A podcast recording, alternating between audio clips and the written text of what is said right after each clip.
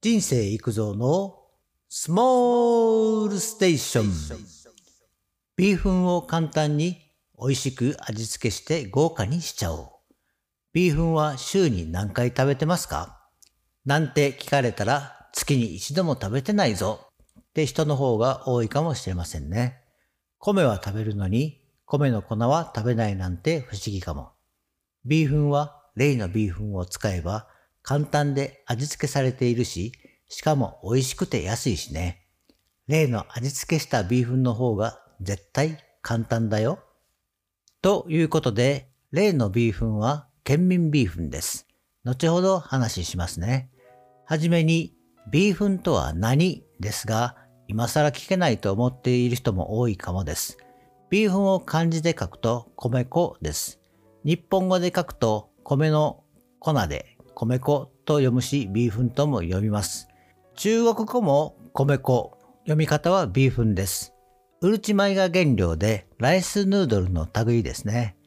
原産地はどこなんだろうと思いますが、インディカ米のうるち米を生産している国が原産国です。小麦粉が世界中で食べられているのは、小麦をそのまま食べるより、小麦粉にしてパンにしたりお菓子にした方が美味しいですね。そして原価が安いです。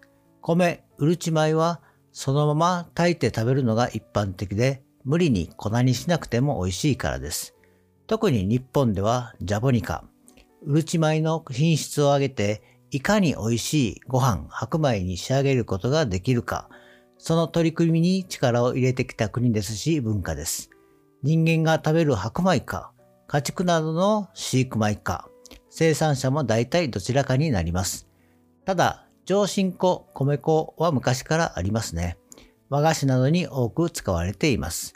うるち米の上質なものを粉にするのですから、価格は高級になります。パンとかにも米粉を使っているものもあります。小麦粉よりもカロリーが低くヘルシーである。そういったことで健康的にも注目されていますね。でも、まだまだ価格は高くなります。ですから、ビーフンです。一つ確認しておきますが、ビーフンの原材料が国産のものはありません。米粉から作られた麺とかはあります。ビーフンはインディカ米のうるち米が多いですが、そして純米のビーフンだと茹でるとすぐに伸びて扱いにくいから、コーンスターチを混ぜて作ることが多い。原価的にも下がり主流になっている。じゃがいもでんぷんから作られたものもあります。ビーフンは乾燥させて長期保存できるのが特徴ですね。中国南部の福建省あたりがビーフンの発祥と言われています。中国全域はもちろん、台湾、ベトナム、タイ、インドネシア、マレーシア、シンガポール、フィリピン、ミャンマーなどで多く食べられているのが現状です。それぞれの国で呼び名も違うし、大きさ、太さや製造方法なども違いがありますが、元はビーフンと同じようなものです。そこで、例のビーフンで簡単に美味しく作りましょうですね。例のビーフンというのは、日本ではおなじみの県民ビーフンです。この県民のおかげで日本のビーフンが注目されています。小麦粉アレルギーの人向けに純粋の米100%のビーフンもあります。タイの工場で作られているそうです。県民の商品は豊富です。こんなのあったのかって思うほどですが、一番お手軽で私も大好きです。お値段も手頃で常にストックしておきたいですね。これって味付けされているのが一番の魅力です。裏書きの召し上がり方通りに作るのが美味しいのですが、豚肉でなくても鶏肉や牛肉、ソーセージでも OK です。野菜も冷蔵庫にあるもので何でも可能ですね。ビーフンは 65g ですからさほど多くない。そうなると肉や野菜は多めに入れたくなります。そういう時は塩などは足しましょうね。今回は豚ミンチを使って作ってみました。結構ボリュームがあっていけますよ。私がよくやるのは炒めてそのまま食べるのですが、ポン酢にニンニクや生姜などを入れたものを用意して、途中で少しかけたりしながら味に変化をつけて食べます。ビーフンはパサパサした食感ですから、酢が入っているものを足すと食べやすくなります。からしが入ったタレや豆板醤を入れたタレなどを用意すれば、一度でいくつもの味を楽しめます。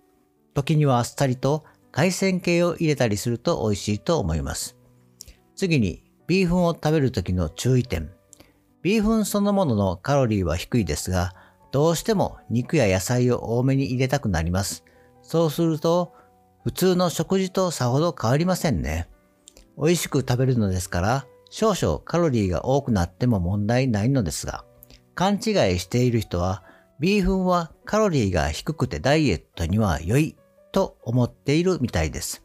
確かに小麦粉などよりはカロリーは低いですが、ただダイエット目的ならビーフン以外の副材料はしっかりとチェックが必要です。これはダイエット目的なら他の食材でも同じことは言えるのですがね。味付けされてないお米100%の本格ビーフンもあります。それをうまく利用してビーフンそのものの量を増やすのも良いのかもしれません。焼きビーフンだけでなく、和え物やサラダにして食べるのもおすすめです。最後にまとめ。中国料理でビーフン料理のメニューはあります。焼きビーフンに汁ビーフンですね。私も昔は現場で作っていました。米粉を茹でるのが基本ですが、教えてもらったのは蒸してから茹でる。かなりコシが出て美味しくなりますが、時間はかかります。そんな時代を思うと、現代は便利な時代です。冷凍の味付けビーフンもありますからね。開発してくださっている県民に感謝です。消費者は上手に利用して美味しく健康にですね。今日はここまで。バイバイ。